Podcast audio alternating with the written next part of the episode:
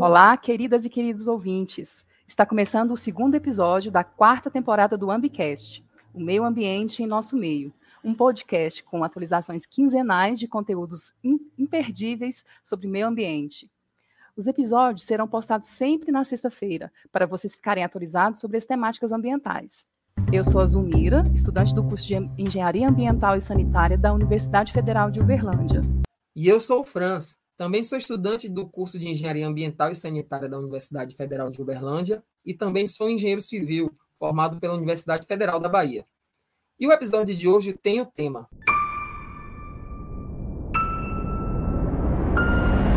Fertilizantes, impactos ambientais e econômicos.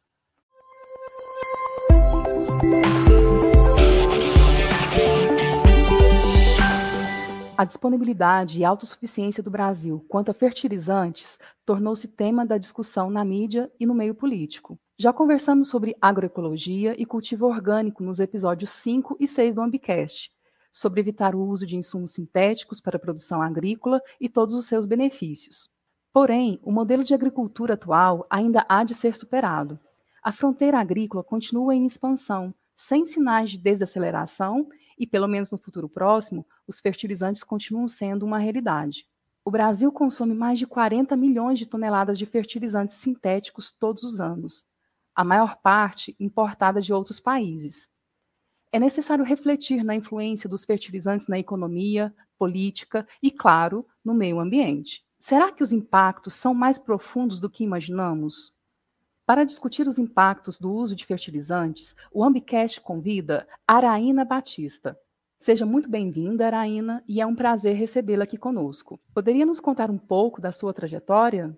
Bom, é, boa tarde a todos, né? Primeiro, obrigado pelo, pelo convite de estar aqui com vocês. A gente está morrendo de saudade, quer estar presencial. Semana que vem a gente vai estar junto, né? Bom, eu sou agrônoma, é, formada em 2001 já, né? Já tem uma, um tempão nesse processo de lá para cá, eu trabalhei com insumos, né, de diversas naturezas, eu trabalhei com produtos químicos e nesse processo de lá para cá, eu trabalhei com insumos, né, de diversas naturezas, eu trabalhei com produtos químicos em, oferecendo receituário agronômico, trabalhei na Monsanto, que é uma empresa que foi a primeira que eu trabalhei, a primeira grande jornada aí na profissão. Foi no estado de Goiás, pertinho de Uberlândia, aí onde vocês estão. Assim, eu sempre senti um, um, um, uma certa inquietação, né, de não estar tá bem dentro do que eu gostaria.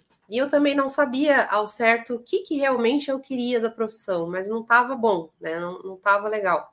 Pelas idas e vindas dentro da carreira, eu, eu decidi retornar ao banco das universidades e e me especializar na parte de química do solo, mineralogia, né, dentro da, da área de ciência do solo. Então, eu fui fazer mestrado, doutorado, fiz um, uma parte do meu doutorado fora do, do, Brasil, trabalhei com áreas contaminadas, né, por metais pesados, e dentro disso eu fui sempre dando aula, né, sempre desde de graduando eu já era professora, né, já dava aula de matemática no setor público, e eu nunca parei de dar aula, né? Sempre estava em contato com estudantes, sejam fossem eles adultos ou jovens, né? Nesse processo foi que eu me descobri como professora e pesquisadora. Então foi, foi uma coisa assim, não foi algo que eu determinei lá atrás, eu vou seguir carreira acadêmica e trabalhar nessa área, não. Foi o amor pelas coisas ele vai ele vai surgindo e você vai entendendo melhor, vai se conhecendo melhor e vai sentindo né, aquilo que te realiza. E daí eu me encontrei mesmo dentro da área da, da ciência e da educação, mas para o ano de 2008, 2009, né? E de lá para cá, trabalhando mais especificamente dentro da área de pesquisa e docência. E nesse, nesse caminhar aí, como professora e, e, e pesquisadora, a gente tem algum, algumas experiências, né? Eu fui para a região amazônica, fui para a Austrália, eu fiz essa, o trabalho de doutorado numa área de solo contaminado no sul do Brasil. Ainda tem muita coisa para conhecer, né? Muita coisa que eu quero que eu quero conhecer. E mas agora já tenho uma, uma direção. Antes eu caminhava um pouco, gostava da parte ambiental muito e eu estava dentro de uma área mais de produção, né? Então, isso, isso me deixava aflita, porque eu queria, na verdade, era o que eu estou fazendo hoje, né? Que é a docência e a pesquisa. A gente inicia a carreira, né? Já quando a gente vai escolher o curso de graduação, muito jovem, né? Se a gente não conhece nada do mundo, né? A gente está, na realidade, num primeiro passo. E mesmo que a gente escolha um, um, um curso muitas vezes com aquele foco, a maior parte das pessoas, eu acredito que não sabe exatamente o que vai fazer, né?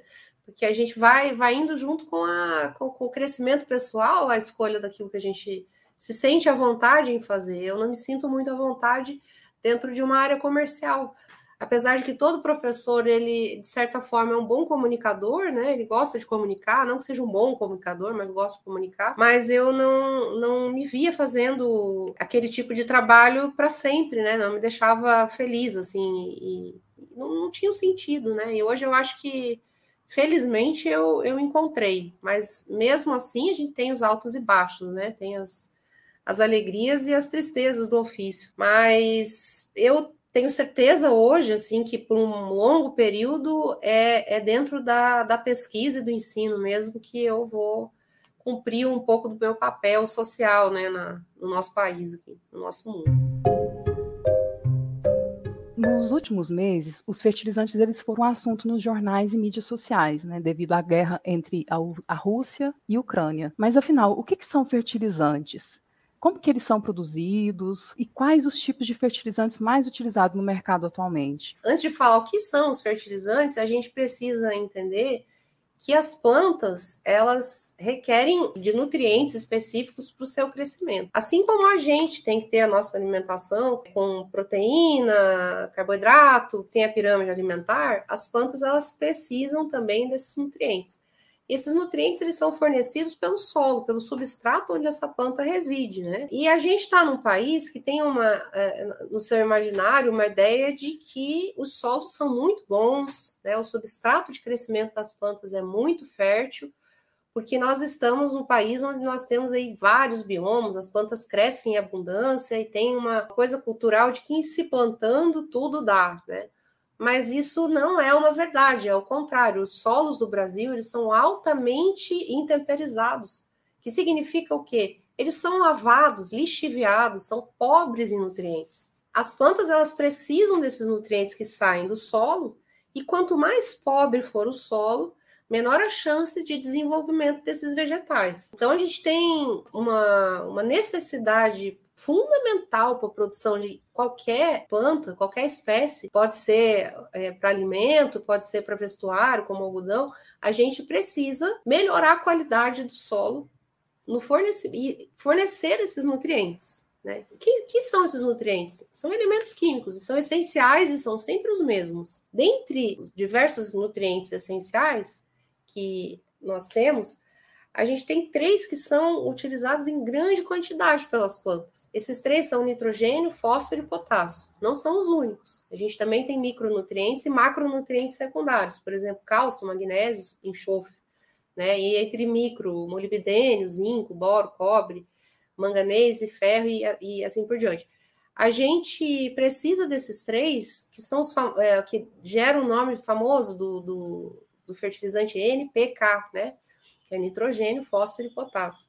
E o nosso solo não tem isso à disposição das plantas, disponibilidade necessária, né, os teores, as concentrações é, mínimos aí para que as plantas consigam atingir o, o seu ciclo vital e, e, e serem produtivas, né, trazerem para a gente aquilo que a gente precisa, que é o alimento, a fibra, o, o a energia, né, no caso do, do álcool, enfim. Então, fertilizantes são insumos sintéticos, né, na maior parte das vezes, que fornece para as plantas é, esses nutrientes. Agora, entendo o termo sintético não no, no ipsis literis sintético, né? Ele não é fabricado do nada, né? Eles têm que passar por um processo de industrialização, né? Essa é a, o correto, o termo correto. Então, a gente precisa precisa desses três, especialmente, que é o nitrogênio, fósforo e potássio, e dos outros, né, dos micro. Para isso, a gente tem que ter uma, um material que tem esses nutrientes na sua composição, né? E pelo processo industrial a gente concentra e torna ele disponível de para poder ser utilizado pelas plantas, né? Então esses são os, os fertilizantes inorgânicos aí, que a indústria química vai produzir a partir lá da mineração, né? Vai minerar uma, uma área, vai retirar uma rocha, e dessa rocha, que é rica em tal elemento, vai passar por um processo industrial aí que vai tornar esse nutriente disponível numa quantidade conhecida, né? Não é, não é um, um, um, tiro no escuro. Então eu sei, por exemplo, que se eu for fazer um, eu vou pegar o exemplo do Franz, né? Que é da área de engenharia civil.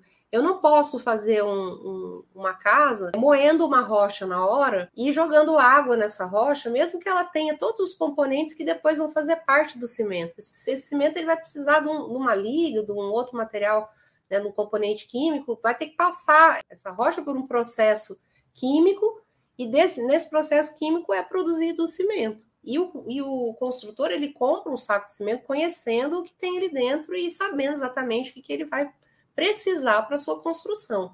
Então, todo construtor é um empreendedor, ele tem que ter um começo, um meio e um fim dentro do planejamento financeiro e ele tem que saber o produto que ele está usando. O fertilizante inorgânico, ele dá isso para o pro produtor agrícola, né?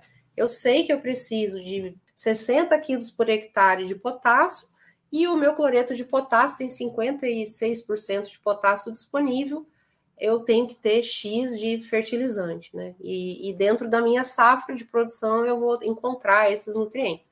Então, o fertilizante, ele é esse insumo que fornece um nutriente. É um insumo químico, inorgânico, né? Mas existe a possibilidade de usar fontes orgânicas também. E você falou aí sobre o NPK, né? A taxa mínima de NPK para cada tipo de. Assim, no nosso, na nossa questão hoje, aqui no Cerrado brasileiro, a gente vê muita gente plantando cana-de-açúcar, a gente vê plantando é, alguns tipos de sorgo, enfim. Qual é a dosagem de NPK em geral, em média, que a gente utiliza aqui? Então, Franz, é bem difícil eu te, eu te falar assim a dosagem, porque eu não sei se vocês já, já tiveram contato né, com a análise de solo. A análise de solo, ela, ela determina aquilo que o produtor ele vai precisar em termos de dosagem e nutrientes, né?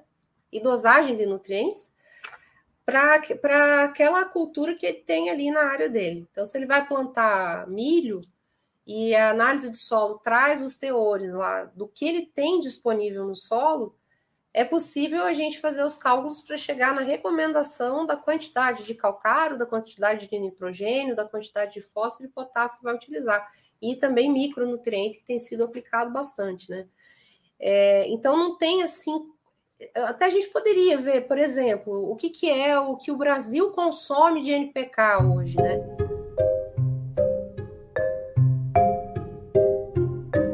É, o Brasil hoje está consumindo em média anualmente, professora, é, 46 milhões de toneladas de fertilizantes, entendeu? Aí vem aquela pergunta trivial.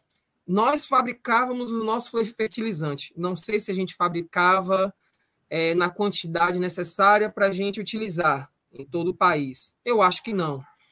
Mas, assim, hoje a gente depende praticamente de todo o mercado externo para a gente ter fertilizante. Pouquíssimas coisas são fabricadas aqui no Brasil. O que, é que você acha sobre isso? Já que nós somos um país altamente consumidor de fertilizante, por que a gente ainda tem essa necessidade de, de exportar?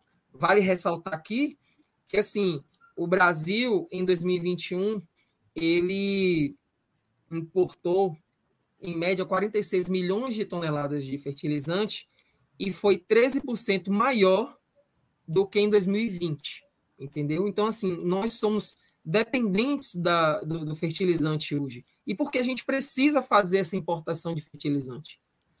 Tá, então a gente tem dois, dois pontos aí que tem que, tem que considerar. Um deles é o grande aumento em produtividade que nós tivemos nas últimos, nos últimos 40 anos. Né? E ele não veio acompanhado na mesma velocidade do aumento das áreas cultivadas. Então a gente aumentou muito, por exemplo, eu vou dar o exemplo do milho. Saímos aí do, da década de 70, de que, considerando produtividade de quilos por hectare, né? Então, quantos quilos em cada 10 mil metros de área cultivada? A gente cultiva, é, é, produzia mil quilos, 1.500 quilos na década de 70. Aí a gente vem aqui para os anos de 2010, entre 2010 e 2020, isso chegou a 6 toneladas, né? 6 mil quilos. Até mais, às vezes, dependendo da variedade. Então, o salto de produtividade foi muito grande. Não foi o mesmo aumento em área cultivada. Então, a gente aumentou aí em torno de 40% da década de 70 para cá a área cultivada, mas a nossa produção, de forma geral, ela chega a 300% a mais do que era naquela época. Então, para sustentar essas plantas que estão ali, uma planta crescer, ela precisa daquele nutriente, isso significa o quê? É igual fala no, no, no, no, livro de filosofia, lá no Mundo de Sofia, né? Não sei se vocês tiveram contato no ensino médio ou, ou depois com ele. Aquele cálcio que está no nosso osso é o cálcio que estava no dinossauro, né? É, não existe novo cálcio, não existe novo é, nitrogênio, não existe novo potássio. A gente está dentro de um ciclo biogeoquímico. Então, se a planta ela está exportando do solo para seu, o seu tecido, depois nós vamos colher isso e levar para diversas partes do, do país e do mundo, aquele nutriente que estava naquela área, ele saiu dali e não está mais. Então a gente precisa repor. E quanto mais produtivo, maior é a reposição necessária. Né? Então, isso foi um dos pontos. A produção aumentou muito e a demanda por nutriente aumentou também, tá? E, por outro lado, então a gente tinha autossuficiência, mas não era totalmente autossuficiente, mas importava muito menos, porque a gente produzia muito menos, então precisava muito menos comida do que para as plantas do que hoje. E o que aconteceu é, é, também no Brasil foi um processo de desindustrialização e de desinvestimento em determinadas áreas, né? Então vamos pegar o caso do nitrogênio nitrogênio, ele é tirado do, do N2, né, do gás nitrogênio, é, nitrogênio, N2. Então, tem, você precisa de energia para quebrar aquela tripla ligação que tem entre os nitrogênios. E aí vai, é, essa energia vem do metano, vem do, do, gás, e vai chover ureia, né? A síntese da, da, da produção do nitrogênio, assim, ele não é um, um nutriente é minerado, né? Ele é produzido a partir do gás atmosférico, mas precisa de muita energia. Essa energia, é, a Petrobras, ela trazia esse gás, né? Era um gás importado, que nós não tínhamos aqui. Aí, por, por decisão de diretorias, né, de, de, de gestores, ficava mais em conta importar a amônia já para produzir a ureia do que importar o gás para produzir a ureia. E assim foram fechadas as plantas de produção de ureia no, no Brasil. Isso foi um exemplo, tá? É, tem um baixo investimento em logística né, no país também, o que torna, por exemplo, o fosfato que vem do Marrocos mais barato para quem produz no sul do Brasil do que comprar o fosfato de Araxá, que é produzido no estado de Minas Gerais, Goiás. Então tem várias várias questões envolvidas, assim, mas os dois principais pilares que eu acho para a gente poder considerar que a gente não é autossuficiente em fertilizante, é autossuficiente mesmo, a gente não vai ser, mas a gente poderia estar numa situação um pouco mais confortável. Mas nós temos um aumento muito expressivo na produção, a demanda aumentou demais, e ao mesmo tempo a gente não tem mais é, é, investimento, né? E como nós temos insegurança jurídica, tributária e, e, tudo isso no nosso país, quem investe não sente muita firmeza, né? Eu, se eu sou uma pessoa que tem condição de investir, vamos pensar, a professora vai investir numa fábrica de adubo. Será que dá para fazer a exploração do, do potássio no Brasil? Será que eu não vou ter muito mais processo de, é, é, judicial, é, de crime ambiental, do que eu vou colher o, o, o bônus né, da, da, do, do meu investimento? Então, a gente, a gente tem uma situação muito insegura no Brasil, o que, o que desestimula o investimento dos, de quem poderia explorar né, é, esses recursos, porque o Estado, ele, para o Estado não foi interessante fazer isso, né? Tudo que a gente tem de exploração de fertilizante hoje não é feito pelo Estado. Agora, a ureia, por exemplo, é algo de se pensar, porque não só a ureia, a gente vai falar de outros também. Porque nós temos hoje, a gente sabe que a gente tem gás natural aqui. A gente precisa é, é, voltar à produção do ureia aqui, né? Do porquê que a gente importa tanto. Então, a gente não tem essa autossuficiência. Você falou sobre a questão tributária, né? Da insegurança tributária. Eu li que um dos motivos de terem fechado algumas fábricas aqui no Brasil, não só esse, mas um dos, é a questão tributária, que a tributação é relativamente alta, né, com relação à produção de fertilizantes no Brasil, e a importação, ela, é, ela tem isenção. Por que isso? Como que funciona isso? Eu acho que a gente ainda é uma democracia jovem e que economicamente não está bem definida a, a linha do país, sabe? Estado é necessário, eu não sou a favor do Estado mínimo e nem quero entrar em, em, em, questões ideológicas nem nada né, com relação a isso, mas a gente precisaria ter uma, uma confluência assim, do setor privado, da iniciativa privada e do Estado, para que a gente pensasse o crescimento do país, sabe? Eu vou dar um exemplo fora da área de fertilizantes para que a gente, vocês entenderem onde eu estou querendo chegar. A gente teve a Ford no Brasil durante 100 anos. A Ford saiu do Brasil ano passado e nós não temos a tecnologia de produção de motor. A Coreia do, do Sul, ela era tão é, é, jovenzinha, industrialmente falando, quanto o Brasil na década de 80, e hoje é o país que nós sabemos que é. Mas teve uma, uma um estímulo do Estado para que a, a, sua indústria ficasse fortalecida, né? E aqui no Brasil é, é, a gente tem assim uma, uma cultura talvez de, de desmerecer isso, mas é por isso que eu estou falando, não é uma área que eu domino, né? Eu não sou da área da economia. Tem, tem pessoas que podem falar sobre isso para vocês com muito mais propriedade do que eu estou fazendo aqui. Mas eu acho que existe um descompasso, um desajuste, não é muito funcional a nossa gestão. A gente é, não consegue produzir porque fica muito caro aqui, é mais barato importar.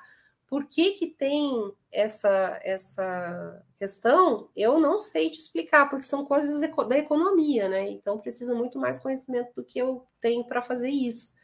Mas eu acho que é, são coisas que são possíveis de serem solucionadas, sim.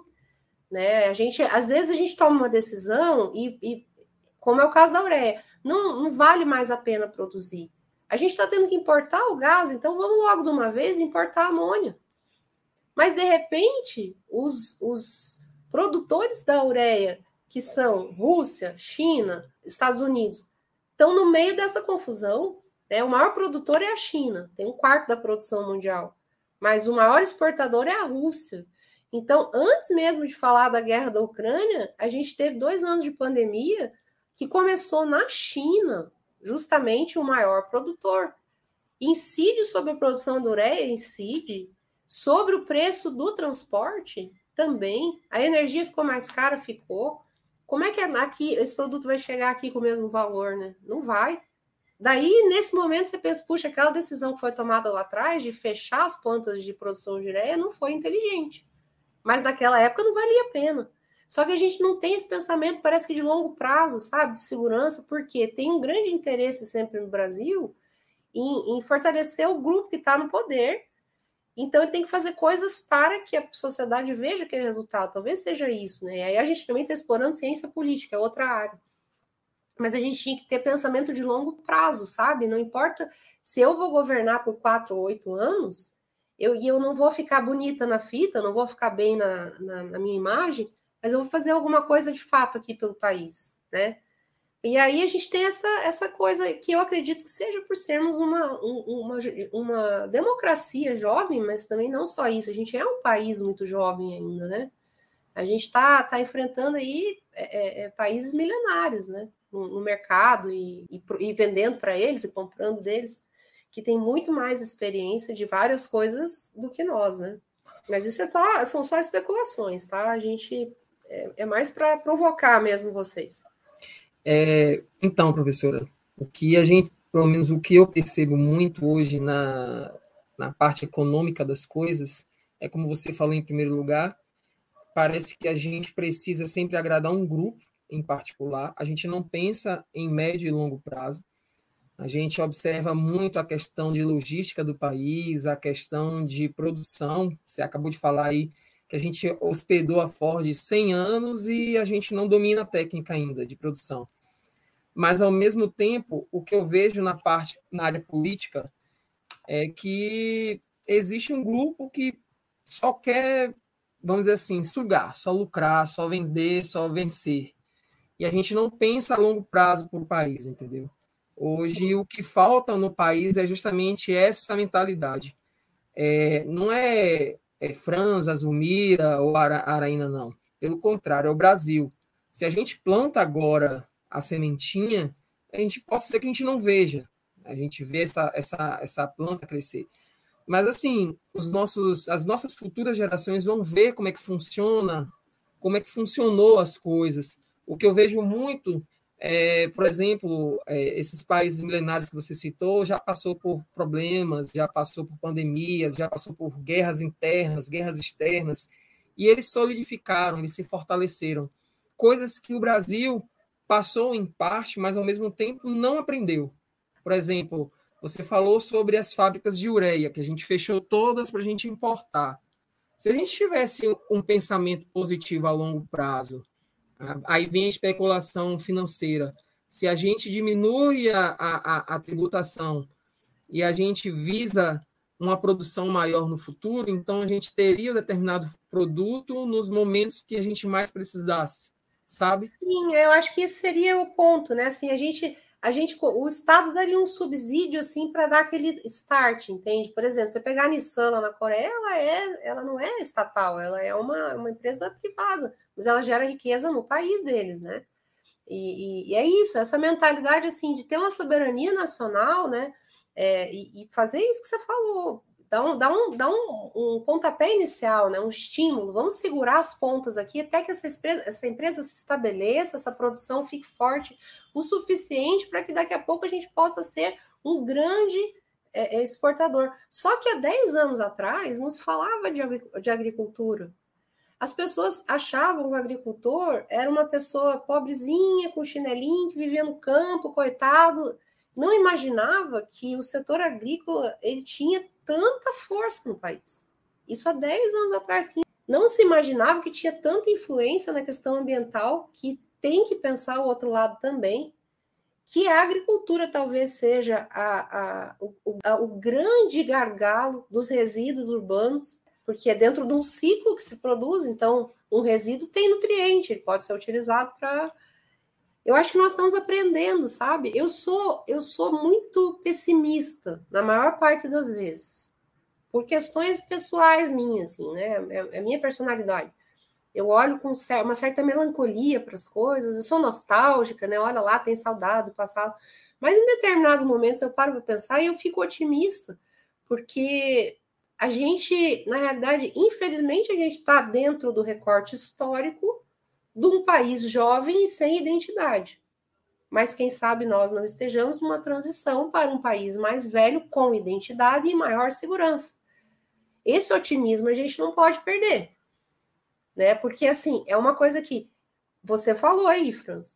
Não é esse grupo que vai resolver o país, nem o próximo que vai entrar, nem e também não são, não é esse grupo que vai acabar com o país e nem o próximo vai tentar, são anos de uma determinada é, de uma determinada forma de agir, anos, anos, décadas, que de repente ninguém imaginava que na década de 80 se falava que as pessoas iam passar fome por falta de alimento. E aqui nos anos 2000 a teoria de Malthus foi derrubada, porque não é por falta de alimento que tem fome no mundo, mas por falta de distribuição desse alimento.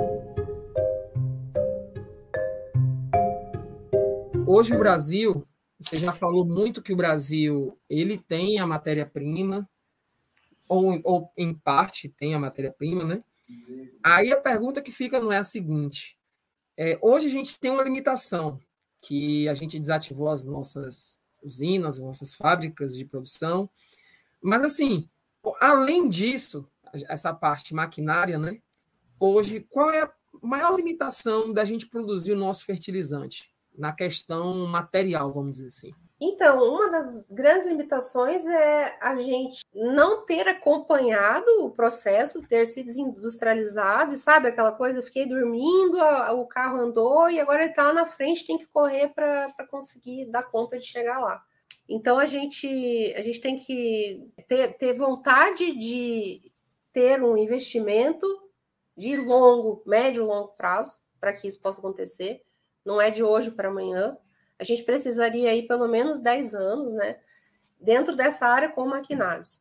E aí, se a gente parte para o outro lado, a gente tem que acelerar as pesquisas, e para isso a gente precisa de investimento, seja lá de onde ele vier, mas ele tem que vir principalmente do Estado, porque a iniciativa privada não tem condição de arcar com despesas assim, então tem que ser um plano de Estado, não adianta pensar diferente, tá? A gente pode ter parcerias e deve ter parcerias com a iniciativa privada, sim, para desenvolver novas tecnologias. Entender, por exemplo, que existem é, é, determinados resíduos que podem ser aplicados na agricultura. Mas quanto desse resíduo que eu vou aplicar? Para qual cultura eu vou aplicar?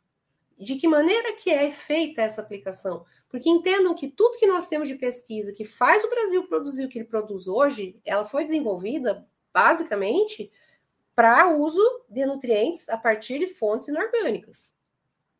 Então, eu sei quanto eu vou colocar de ureia, porque eu sei como que a ureia libera, eu sei como aplico a ureia, eu sei quando colocar a ureia, quanto de nitrogênio se perde, quanto é absorvido. Agora, se eu for utilizar um, um, um, um resíduo orgânico da fábrica de celulose, eu não sei como aquele resíduo age naquela classe de solo, vai liberar naquela planta, quanto que eu preciso utilizar e quanto tempo eu vou ter o um nutriente. Vocês entendem a dificuldade que é, que não é de hoje para amanhã? Você pode usar o resíduo daquela empresa, daquela indústria, daquela, é o lodo de esgoto? Pode, mas só que você tem que ter pesquisa para isso. Não é, não é um pó de café num terreno da minha tia ou no terreno da minha casa que eu vou colocar um, um, um, um material lá e eu cheguei na, na, na, alface que vai atender o McDonald's, vai atender o Madeiro, vai atender o mercado, a rede de supermercado. Ou seja, tem toda uma cadeia econômica que depende daquilo que se já se conhece. Então, é, existem muitos produtores que, às vezes, porque surge um novo produto no mercado, isso é uma grande crítica que eu tenho dentro da minha área, da agronomia mesmo, que é a pessoa descobre um novo produto, ela não consegue entrar num grande produtor, porque o grande produtor está muito bem estabelecido com o produto que ele usa, e ela vai lá e entra num pequeno produtor. Eu vou pegar aqui região do sul, Produção de morango em slab, que são sacos assim que tem tipo uma palha por dentro. A pessoa usa uma solução nutritiva X e a produção de morango dela, ela sabe quanto ela vai colher. Ela sabe para quem ela vai vender e ela tem três, quatro filhos ou dois, enfim, ela tem um funcionário para pagar. É um, é um empreendimento, é uma empresa, né? não é um poema.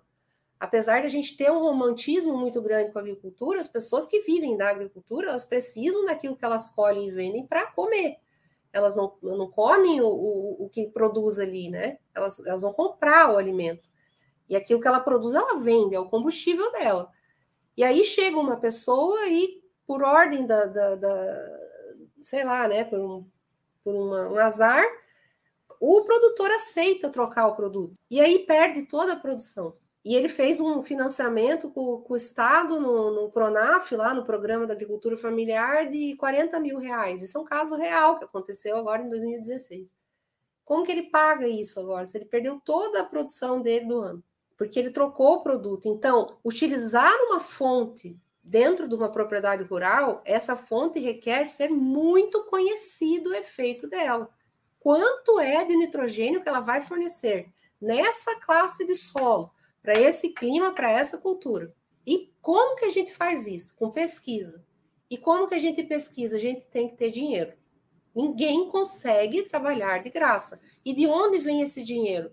No Brasil, é preferível, de repente, para um grande produtor investir num jogador de futebol do seu time do que dar um milhão de reais para abrir um laboratório dentro de uma universidade. Então, eu acho que essa cadeia ela é muito frágil e ela é discutida só na, na superfície. E essa discussão de superfície ela não é de um lado só, ideologicamente falando. No meu, enxer... no meu ponto de vista, na minha visão, ela é rasa em todos os setores, em todas as ideologias. Não é nem, nem somente o lado que só quer ganhar dinheiro, também tem um lado que acha que dinheiro não vai servir para nada e a gente precisa dele para ter a nossa soberania, porque essa é a nossa estrutura de vida. Não tem como a gente fazer diferente. Só que para a gente conseguir nem ir para um lado nem para o outro, de forma a, de, a, desmoronar todos os pilares, a deixar tudo ao léu, a gente precisa ter profundidade nas conversas. A gente só consegue isso sem radicalismo de nenhum lado, né? E na nossa área aqui, que a gente está conversando, não tem outra saída. É pesquisar fontes alternativas e industrializar a, a, a, outro, o outro lado. Por que, que eu digo isso? Porque como está hoje, para a gente produzir organicamente, assim, só com, com fontes orgânicas, a gente precisaria 30 vezes mais área do que a gente tem hoje. O que, que é pior para o meio ambiente, né? A gente aumentar a quantidade de área para plantar, para produzir a mesma coisa, ou a gente é, colocar um insumo químico ali. Por outro lado, será que o manejo que a gente vem tentando também desenvolver não ajuda a propriedade a precisar de menos insumos? Sim, ajuda. Então a gente tem um manejo com rotação de cultura, né? Deixa uma palhada sobre a superfície, a matéria orgânica aumenta, aumenta o teor de nitrogênio, melhora a microbiota do solo. Vocês entendem como é difícil? Não é uma resposta única, tem que ter um conjunto de coisas. E nesse conjunto de coisas, quem é que vai dar o sustentáculo? É a pesquisa. Não tem como escapar, é a pesquisa. E a pesquisa é feita onde? Basicamente, tudo o que se tem de tecnologia no mundo foi gerado nas universidades.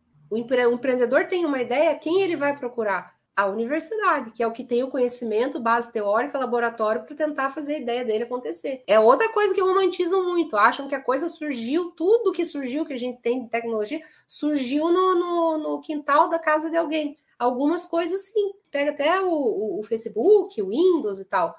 Mas as grandes tecnologias mesmo que a gente usa, e a Tor Direito precisa de um investimento, precisa de um, de, um, de um, laboratório, de um pesquisador com conhecimento. Esse conhecimento veio de onde? Veio do banco de universidade, ele foi treinado para isso. Custou para a sociedade, né? Custou para ele também. Então, não tem escape, é, é pesquisar. Porque a, a, a nossa insegurança hoje, ela é horrorosa, né?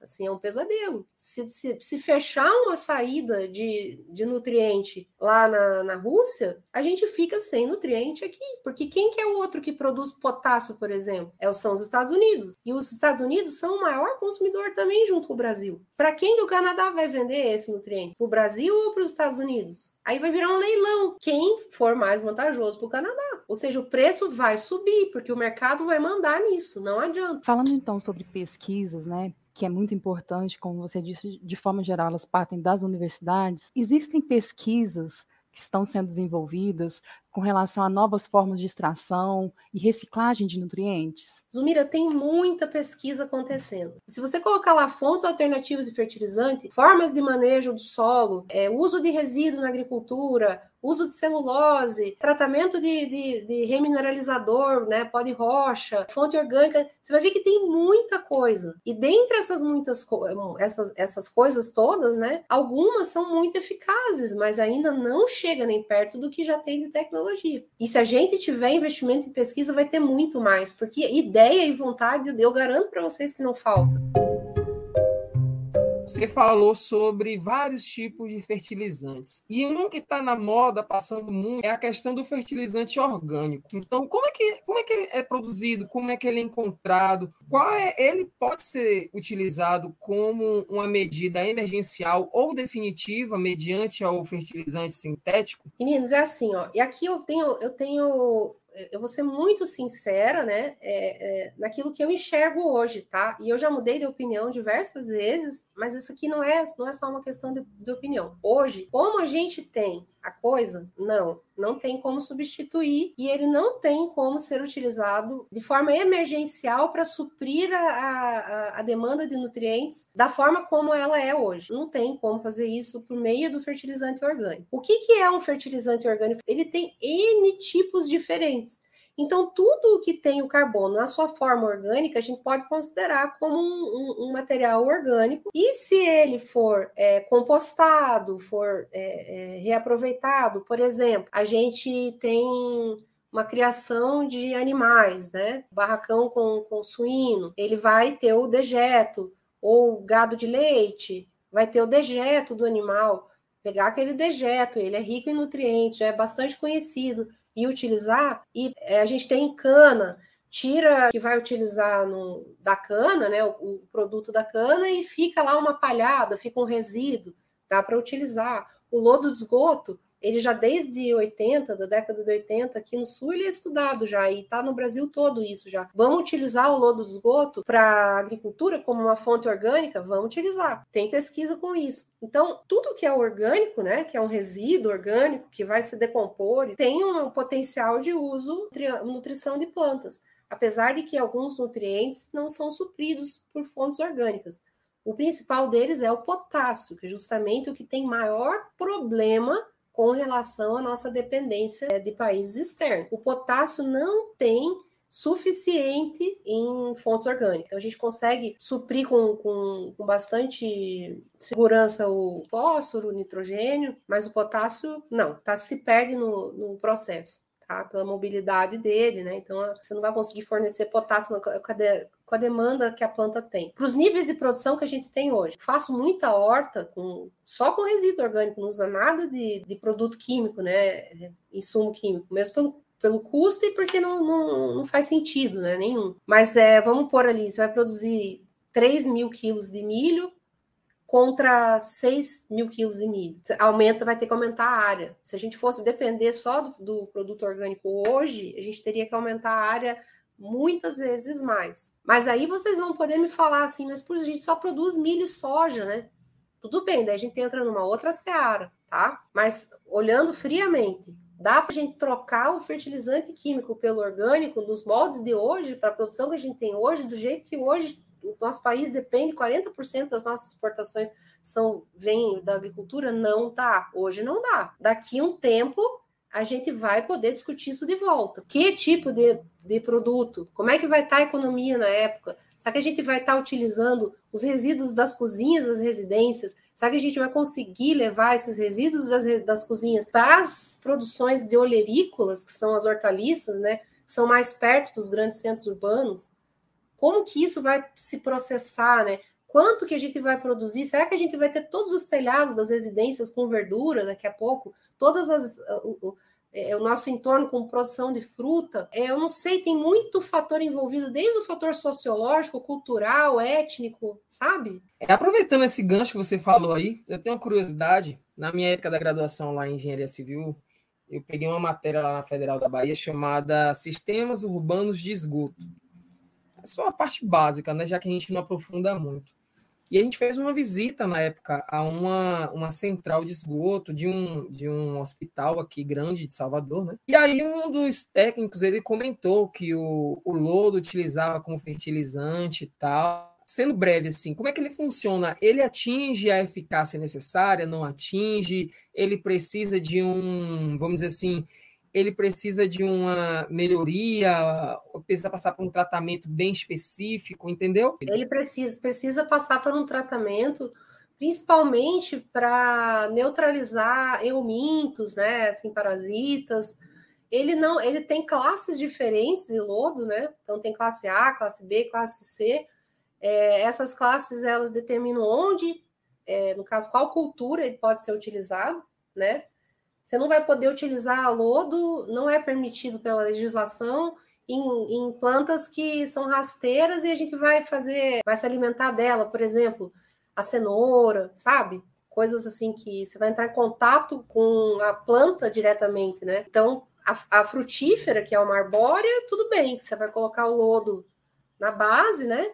E vai, é, é, ela vai aproveitar os nutrientes e não entra em contato, a parte comestível não entra em contato com ele.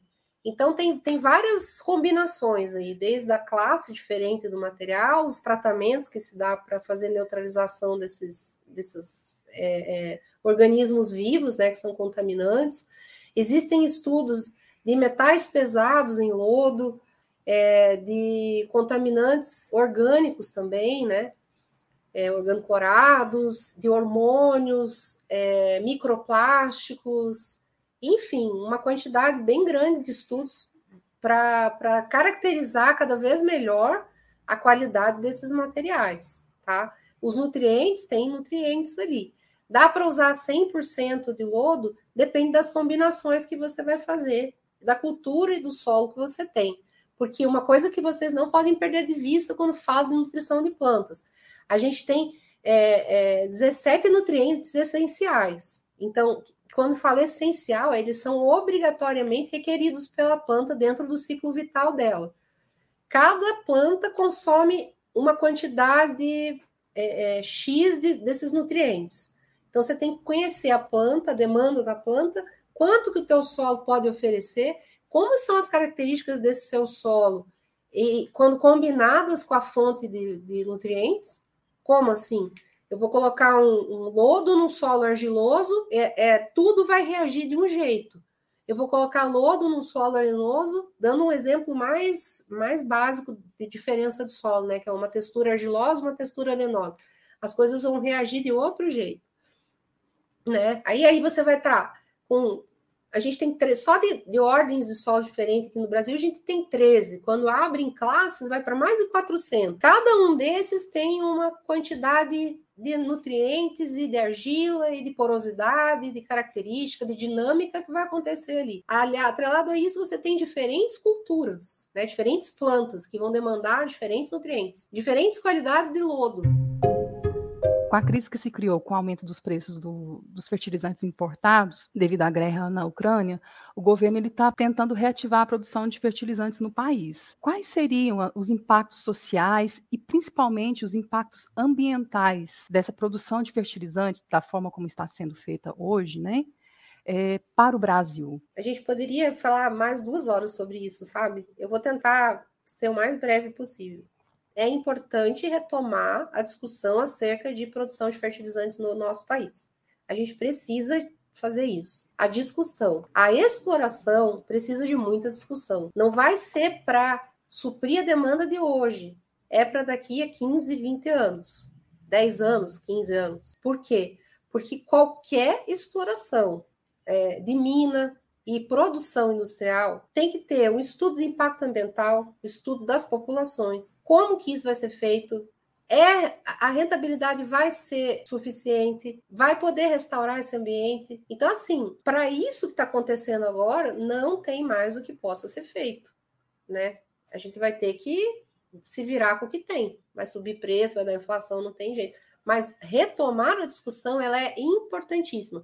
Quando a gente fala em ter um plano nacional de fertilizantes, eu acho uma maravilha, mas me dá arrepio quando eu penso, vamos lá na Amazônia explorar a mina de potássio amanhã. Não, não dá. Vai destruir tudo, vai contaminar o ambiente, vai vender mal, vai fazer mal feito. Isso precisa de planejamento. A chance de dar errado é muito grande. E aí o Franz pode até confirmar, o pessoal da engenharia ambiental, não sei se já ouviu isso, mas em algum momento vai ouvir, que se você tiver 1% da coisa dar errado e 99% dela dar certo, o engenheiro tem que pensar que vai dar errado. O que a gente tem no nosso país é nosso patrimônio, das, das próximas gerações.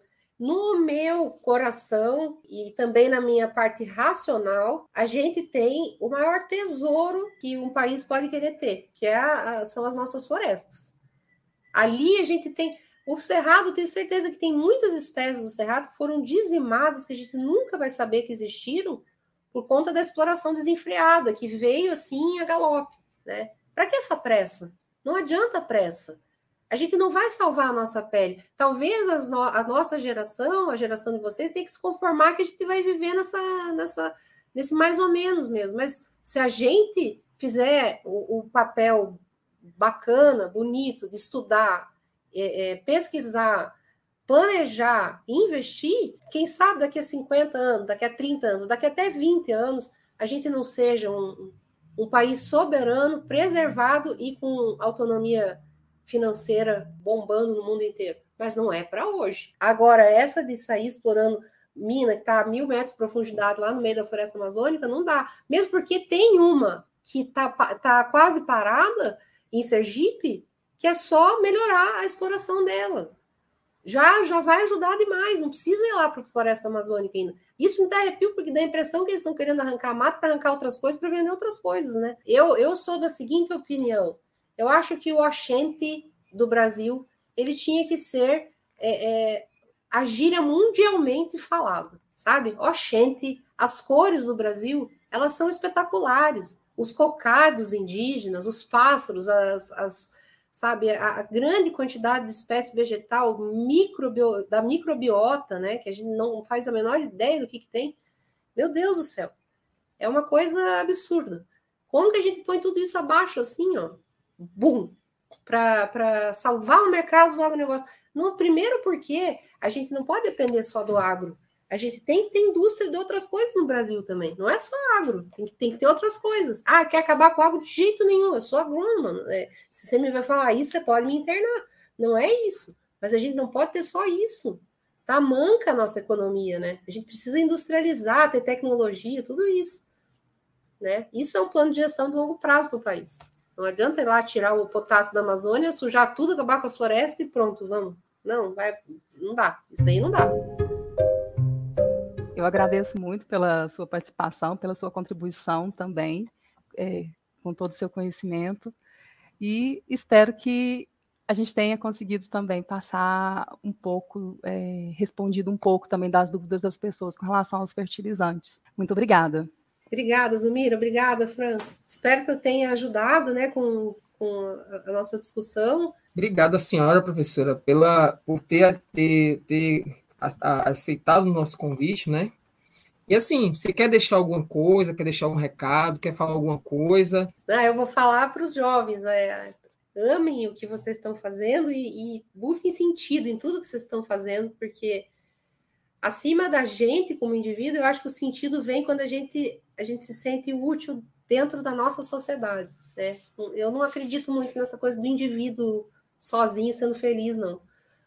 É, eu acho que a gente tem que ter, tem que buscar uma sociedade mais preocupada com o coletivo, sabe? Cuidem, né? Cuidem com muito carinho. Briguem pela natureza que não tem retorno depois, mas sem radicalismo, né? Tem, vocês vão ter que desenvolver a diplomacia, infelizmente, não tem outro jeito. E essa diplomacia só vem, gente, com conhecimento, né? Então é muitas horas de, são muitas horas de estudo e dedicação, conhecimento profundo, para daí você chegar na frente de, um, de uma discussão e, e conseguir argumentar com qualidade, né? E convencer as pessoas daquilo que você está vendo e que muitas vezes o outro lado não está vendo, né? Então, pessoal, com isso concluímos mais um episódio do Ambicast, o meio ambiente em nosso meio. Gostaríamos de agradecer profundamente à professora Araína pela participação, e também a você, ouvinte aí, que está nos acompanhando desde o primeiro episódio. Então, assim, se você quiser saber mais sobre o nosso podcast, se você quiser entender mais sobre o meio ambiente, ou se você quiser deixar algum tema, entra lá no nosso Instagram, é o Ambicast. E também segue a gente nas plataformas, nos meios digitais e também lá no Spotify. Fica aqui o nosso agradecimento mais uma vez a todos a vocês que nos ouviram e até a próxima.